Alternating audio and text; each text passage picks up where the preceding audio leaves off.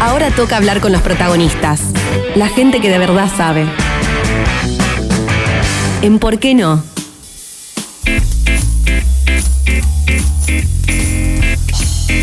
Y ahora toca hablar con los protagonistas. Bueno, estamos con uno de, los protagonistas, activistas eh, y especialistas. Lo voy a presentar y vamos a presentar el tema como corresponde. Estamos en línea con Rodrigo Castro Volpe, es geógrafo, productor agroecológico y activista de Extinción o Rebelión Argentina.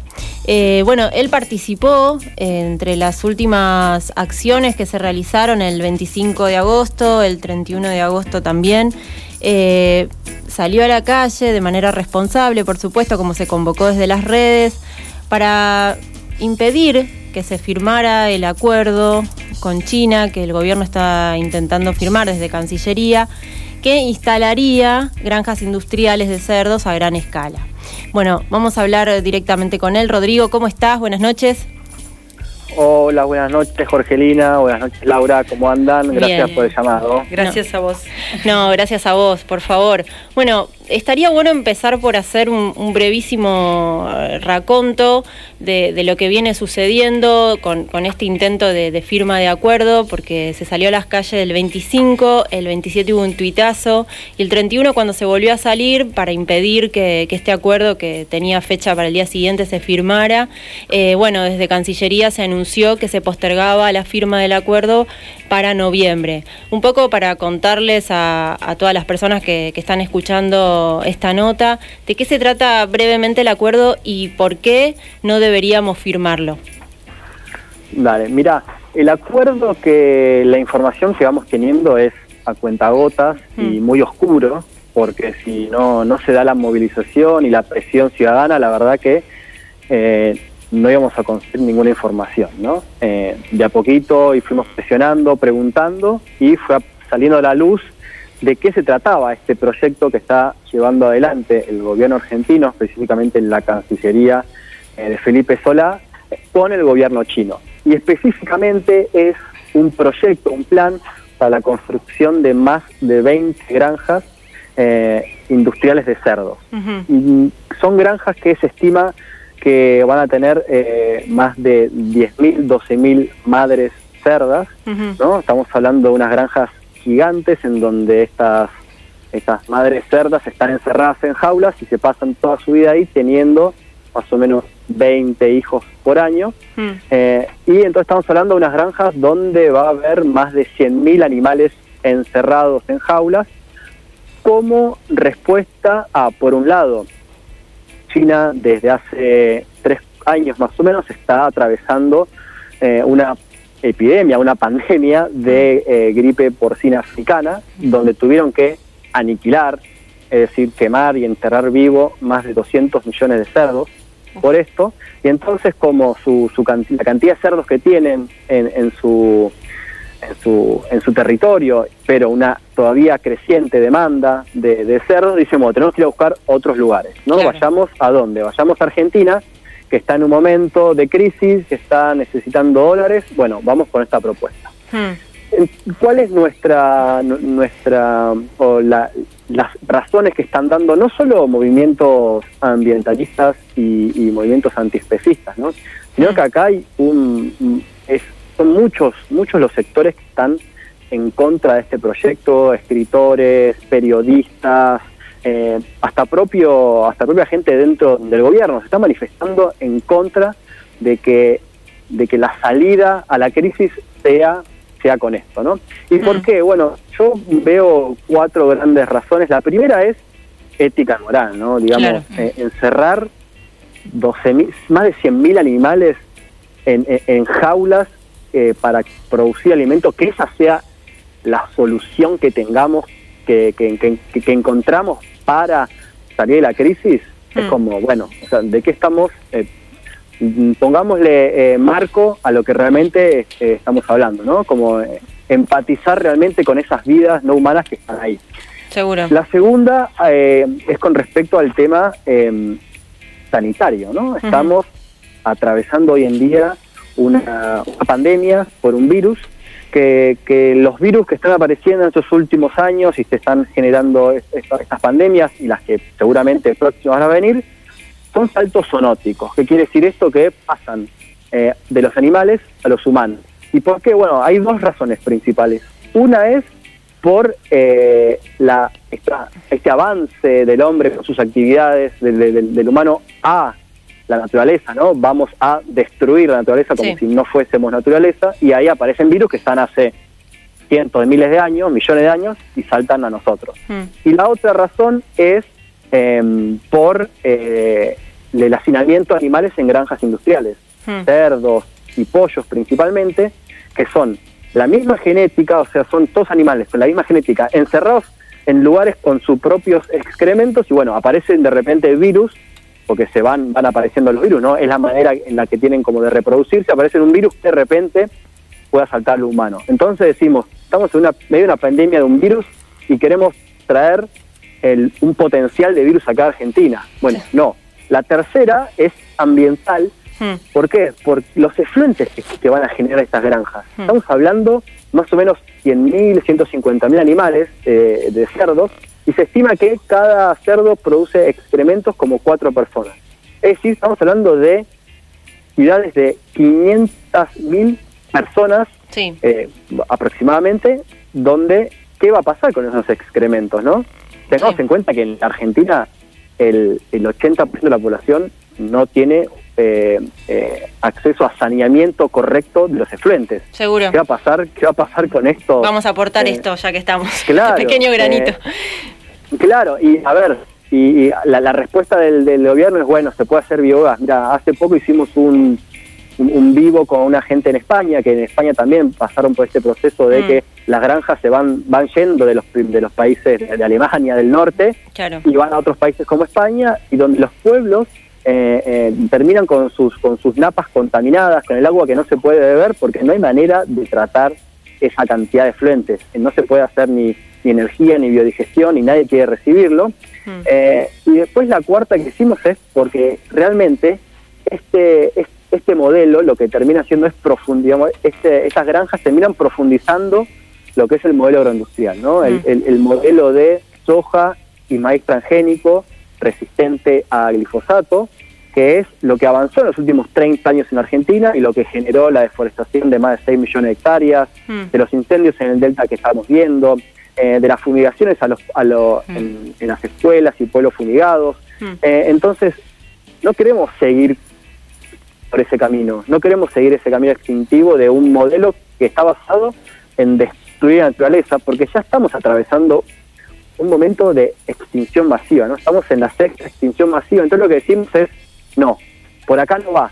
Claro. Discutamos, discutamos otras maneras de cómo producir otros alimentos, por eso la demanda no es solo no esto, sino es agroecología y consulta popular sobre el modelo. Informémonos. Seguro. Tenemos que, estar, tenemos que estar hablando sobre esto. Sí, de hecho, por eso el hashtag que tan fuerte pegó, de hecho el 27 creo que fue como tendencia, el de basta de falsas soluciones. Bueno, uno de, de, los argumentos que es una falsa solución sería, bueno, entre todo lo que vos mencionás, también que no son alimentos y que estos alimentos, además de que están, eh, digamos, eh, realizados con agrotóxicos, lo cual no alimentan, además van para afuera, o sea, dejan más hambre acá. Porque la pregunta siguiente que te quería hacer, un poco a modo de análisis o de reflexión, bueno, ¿qué respuesta, ¿no? Eh, dan no solo los grupos a, quienes llaman eh, ambientalistas, porque esto es un tema que no se puede pensar como una materia de la, aislada de, la escuela, ¿no? Digo, el medio ambiente y nosotros somos lo mismo, estamos en la misma, estamos de un grupo de personas que están en contra claro, estamos, estamos dentro del mismo sistema que si no lo defendemos no hay más sistema. Digo, es como bastante claro el, panorama. Pero me parece que puede estar bueno contestar este tipo de preguntas que te quería eh, hacer un poco también para quien está escuchando y quizás no está tan en tema. Bueno, eh, justamente esto nos vendieron eh, una solución que no es real, que serviría no solo para el ingreso de, divisas, de dólares, sino también que nos alimentaría y generaría nuevos puestos de, trabajo. Sabemos que esto no es así. ¿Qué otra salida, de qué manera eh, responden desde los distintos espacios? Porque también sé que la UTT, que es la Unión de Trabajadores de la Tierra, está vinculada y está trabajando ya desde lo que es la producción agroecológica. Y de hecho vos sos productor agroecológico, ¿no?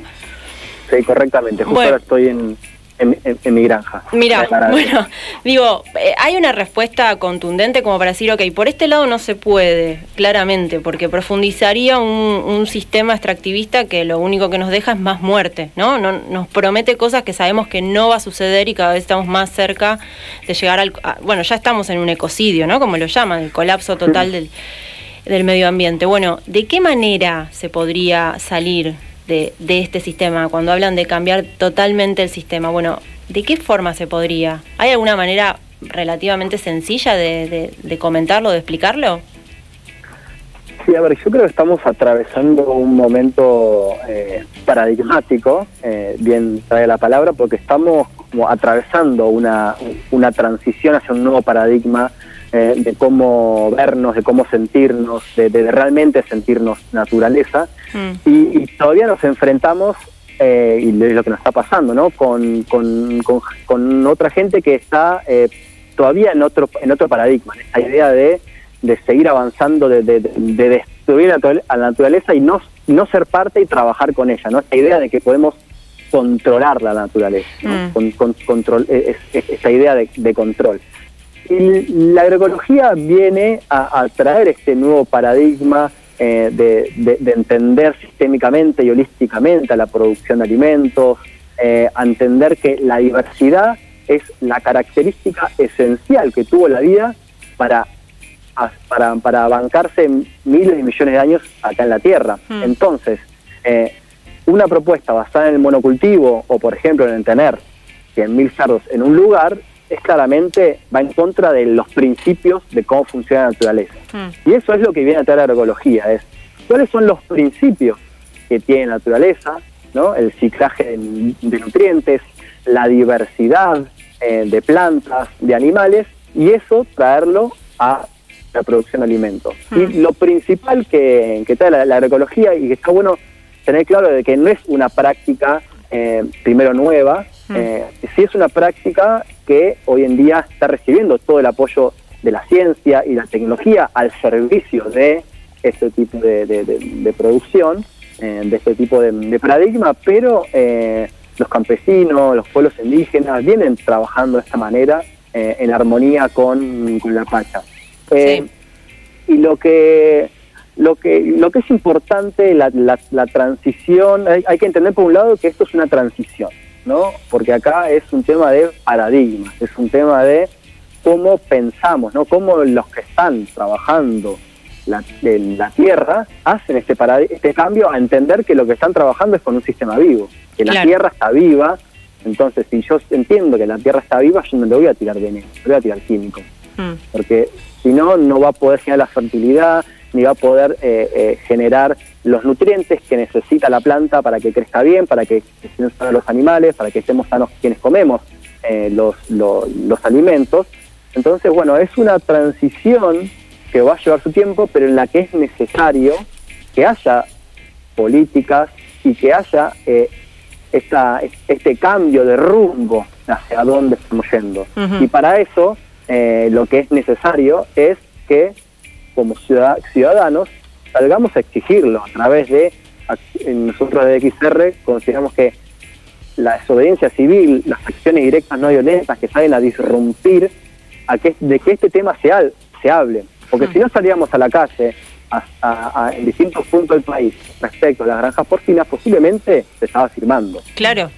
Sí, sí, ahí se nota claramente la salida es colectiva, digo, y, y es la que tenemos, ¿no? Como para exigir. Rodrigo, vos hablabas de, bueno, justamente de esto, de, la tierra, de, de, cómo cultivarla, de cómo protegerla y de que los ciudadanos comunes somos quienes tenemos que salir a, a pedir que, que, se nos cuide de alguna manera, no, no trayendo estos, este tipo de negocios. ¿Qué pasa con las grandes empresas, no? Con los dueños de la tierra en este país sabemos que son pocas las personas que tienen eh, en su poder eh, grandes latifundios de, extensiones de tierra. O sea, em, evidentemente tampoco el gobierno a ustedes lo sienta en la mesa donde se negocia, digamos, a ustedes como organización o a ningún ciudadano en este caso, pero ¿qué, qué, ustedes qué tienen, qué referencia tienen con respecto al lobby que pueden estar haciendo estos grandes... Eh, dueños de tierra?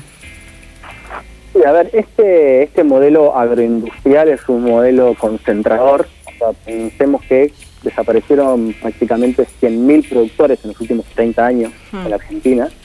Eh, entonces, es, es un modelo que, eh, como necesita de márgenes muy, muy chicos de, de ganancia, le sirve a quien tiene más de 500, 1000 hectáreas. Eh, que eh, es, es una parte chiquita de la población, pero muy poderosa, ¿no? Que controla eh, y, y- y- y- y tiene llegada eh, de, de mucho poder, pero también hay que entender que hay hay campes- hay campesinado, Mm. hay chacareros de, de 20, 50, 100 hectáreas, en donde este modelo no les cierra, porque este modelo necesita cada vez más químicos, necesita cada vez más insumos que son dolarizados, y, y, o sea, dar un ejemplo, hace en 1990 se, se aplicaban eh, tren- 30 millones de litros de agroquímicos. Hoy se aplican 500 millones. Es un aumento de 1.500%.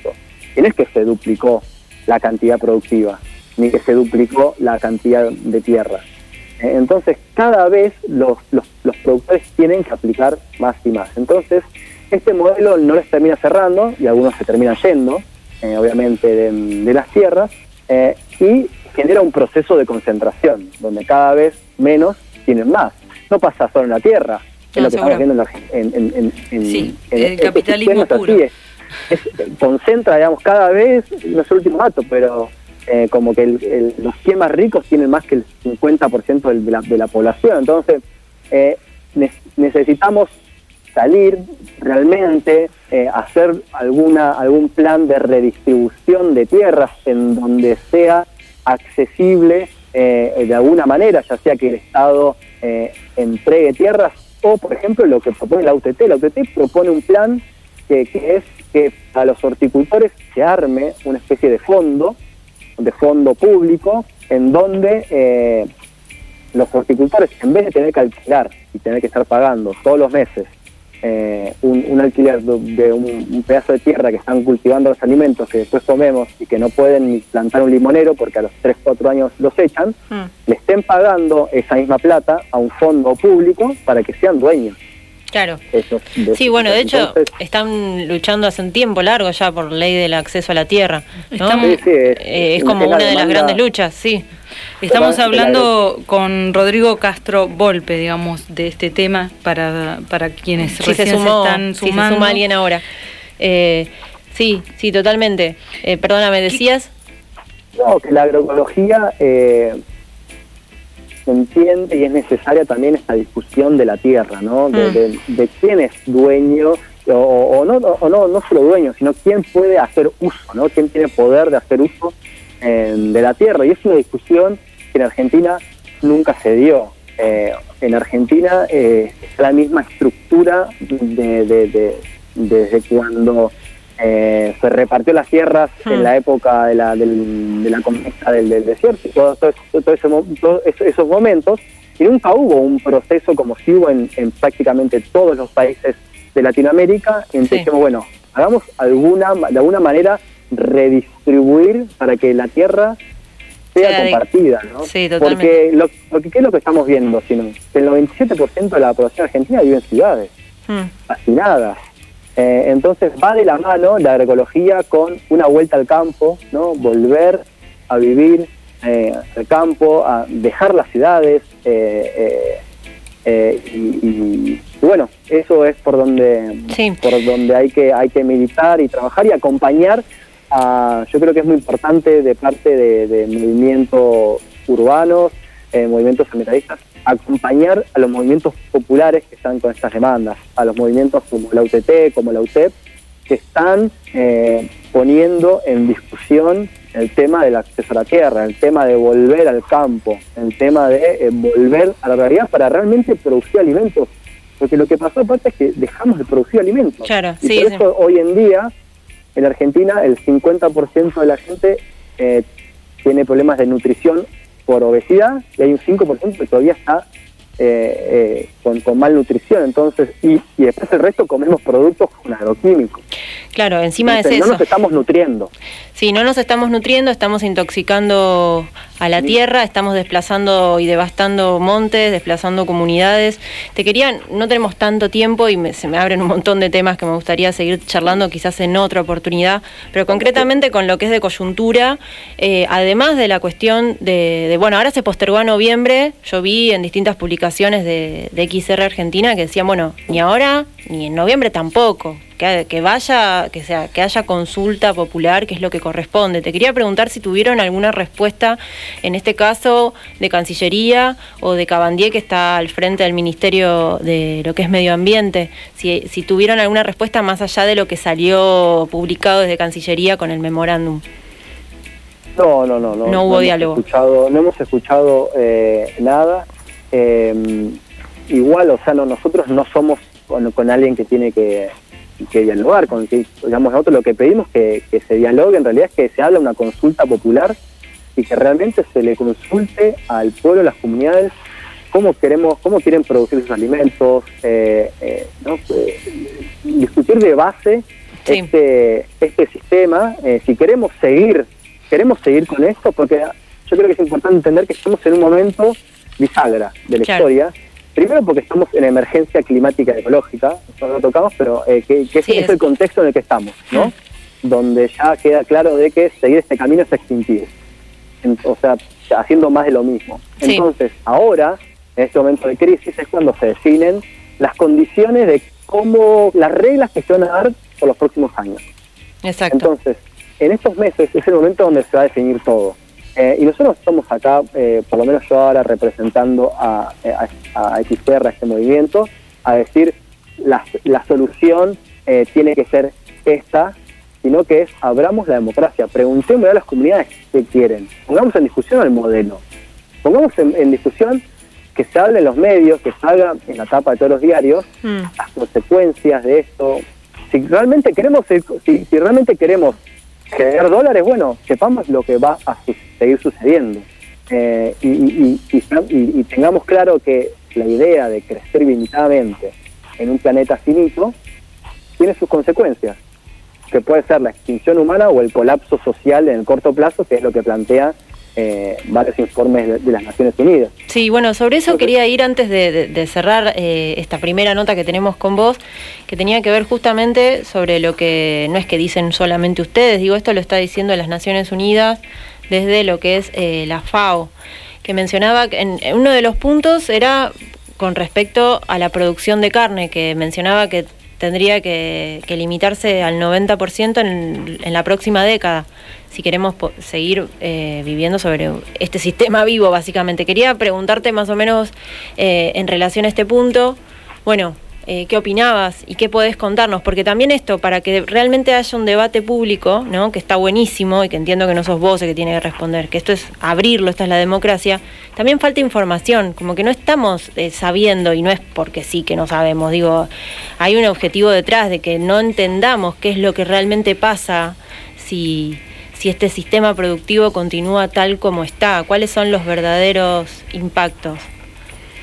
Claro, lo que está en, la situación en que estamos es que estos temas eh, no se están hablando porque eh, quienes tienen y quienes manejan este, este, este modelo agroindustrial son también los que financian las campañas políticas y los que financian los medios de, comunicación. Entonces, la única manera que entendemos que esto se puede hablar es a través de la disrupción, a través de salir a las calles, a través de hacer acciones para, para, para exigir esta, esta, esta, apertura de la, democracia que hablamos. Y principalmente en, en, donde se tienen que dar las discusiones es en el sistema eh, energético y en el sistema agroalimentario, ¿no? Cómo mm. producimos los alimentos y cómo producimos y consumimos esa energía. Porque esto es importante, no es solo cómo se produce, también es cuánto y cómo consumimos. Hmm. No podemos eh, esperar de que de seguir este mismo eh, consumo energético y de carne de producto de origen animal, porque solo es, solo es posible con este modelo de producción. Es decir, eh, solo, solo podemos consumir esta cantidad de carne si se produce de manera industrial. Entonces tenemos que reducir el consumo de carne también.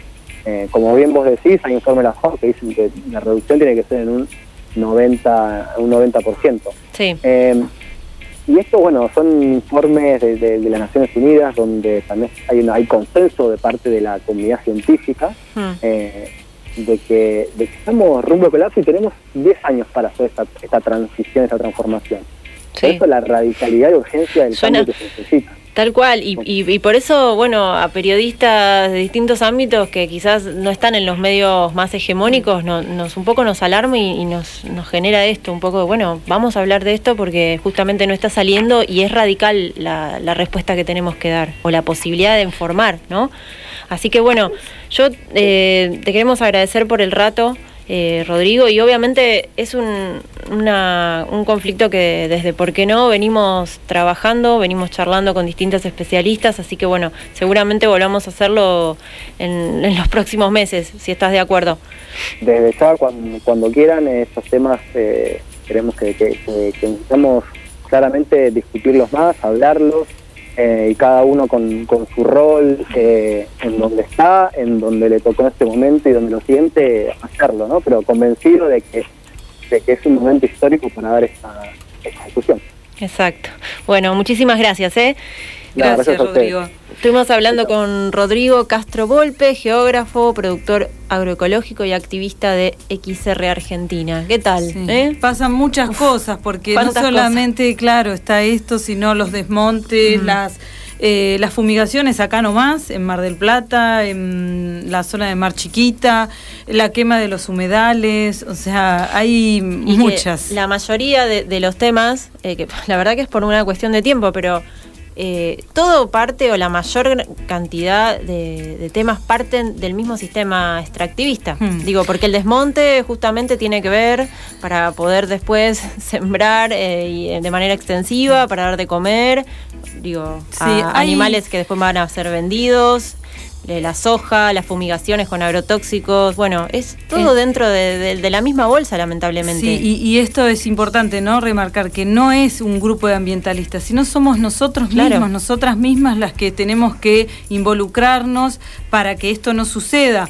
Eh, hoy por hoy se logró eh, em, frenar esta firma justamente por la gente y por el activismo. Hay una carta que son 10 líneas mm, eh, que está circulando para firmar y dice, no hay cultura sin mundo ecocidio, el hashtag ecocidio. Ante el colapso climático ambiental y las propuestas agroindustriales, las escritoras abajo firmantes que encabeza, bueno, eh, Gabriela Cabezón Cámara y otras, nos preguntamos, ¿qué es la cultura? Ese conjunto de saberes que viene del pasado y va hacia el futuro resultó en prácticas despiadadas y el trato de la vida total como mercancía. Hemos explotado los cuerpos en todas sus formas, en crímenes sexuales, crímenes ecológicos y crímenes políticos. La naturaleza, la naturaleza violada parece el permiso para todas las violaciones reiteradas.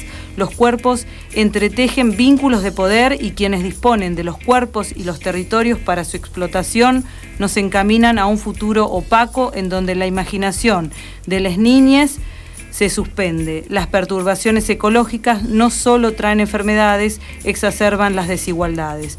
Y bueno, no a la quema de humedales, no a las mega granjas industriales de cerdo, no a la mega minería, no a la agricultura industrial y no a los agrotóxicos, no a los combustibles fósiles, no a la deforestación, no a la explotación animal, basta de falsas eh, soluciones, ley de humedales ya. Bueno, es una carta que está dando vueltas que en nuestras redes está también para mm. firmar. Eh, y me parece importante, de alguna manera, como decíamos hace un ratito, bueno, con Sol. Sí, con Sol Pereira que estamos Que lamentablemente hoy tenemos que estar eh, en las redes y en algunos casos, bueno, saliendo con todos los cuidados por esta pandemia que está justamente relacionada a esto, ¿no? Que estamos viviendo esta situación hoy eh, de salud que tanto se habla por justamente todo esto que hay que salir a reclamar y a pedir que no se concrete para tener un mundo en 10 años. Nada, es, acá, allá. Es realmente ya. Por eso la verdad que es, bueno, es un tema que nos involucra a todos y vamos a seguir conversando. Ahora vamos a relajar un poco con algo de música y volvemos a los últimos 10 minutos. Seba Ibarra. Ay, sí. Sí, ya nada, tenemos como 5 minutitos. Y él también, él le canta al Paraná. Qué mejor que cantarle al río en un momento como este. Seba Ibarra.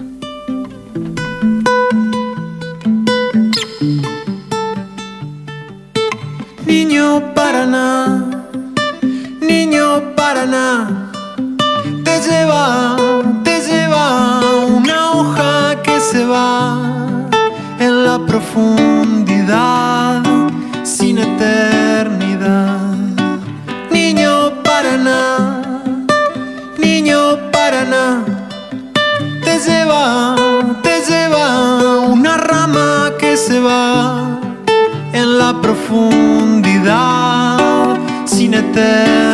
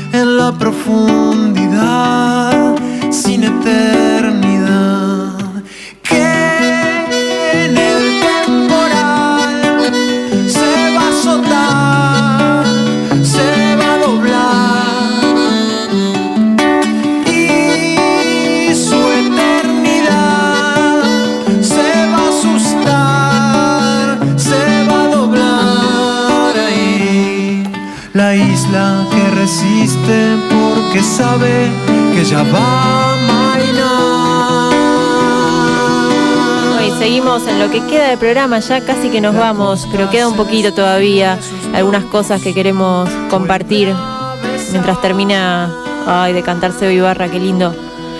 Bueno, y antes de irnos, agradecerle siempre a nuestras amigas emprendedoras de Consultora Mate, que es este proyecto tan lindo que tienen de mentoría, asesoramiento y educación en comunicación. Bueno, ahora en septiembre nos compartieron que van a tener nuevos workshops, talleres, charlas y clases, no solo de comunicación, también de diseño y redes.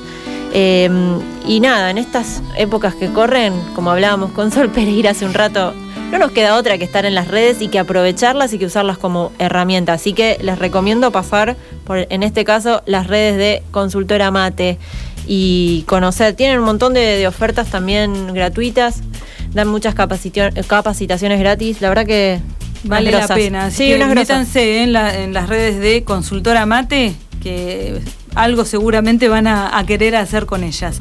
Bueno, nos estamos despidiendo de este ¿Por qué no?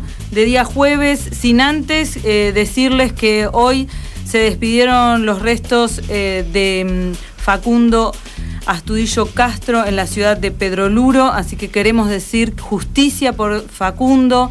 Es más que evidente por las últimas novedades que eh, la policía bonaerense está involucrada en la desaparición y muerte de, mm, de Facundo. Así que desde acá, desde ¿Por qué no?, queremos sumarnos a este pedido.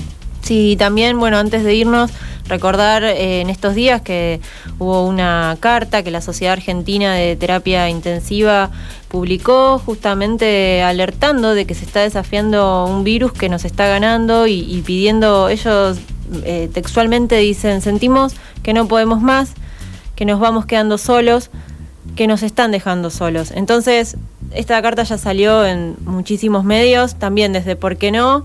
Quedarnos eh, con este pedido de no dejarlos solos y de, replantearnos cuando vamos a salir, eh, de qué manera lo vamos a hacer, eh, a dónde vamos a acudir y en pos de qué. ¿No? Recordar que estamos en una pandemia, una cuarentena, nos guste o no, cada uno está en una situación diferente, quienes tienen que salir porque si no salen no comen, es una realidad quienes tenemos el privilegio de comer y de poder permanecer en nuestros hogares, bueno, planteémonos de qué forma vamos a salir, seamos responsables, cuidémonos realmente entre todos y todas. Pensemos en, en el personal de salud que está hoy por hoy, bueno, eh, haciendo todos los esfuerzos. Bueno, nos despedimos hasta el jueves que viene. Gracias a nuestro operador. Diego Lizarazu. gracias, gracias ahí por el aguante. Y nos despedimos hasta el jueves a las 7 de la tarde con, bueno, ya estamos elucubrando. el Sí, ya tenemos programa. la agenda ahí cargadita. Bueno, Juano Grassi también en la dirección artística, muchas gracias. Nos vemos entonces, ¿por qué no? Jueves que viene a las 19. Chau. Chau. Radio con Voz Mar del Plata 95.3.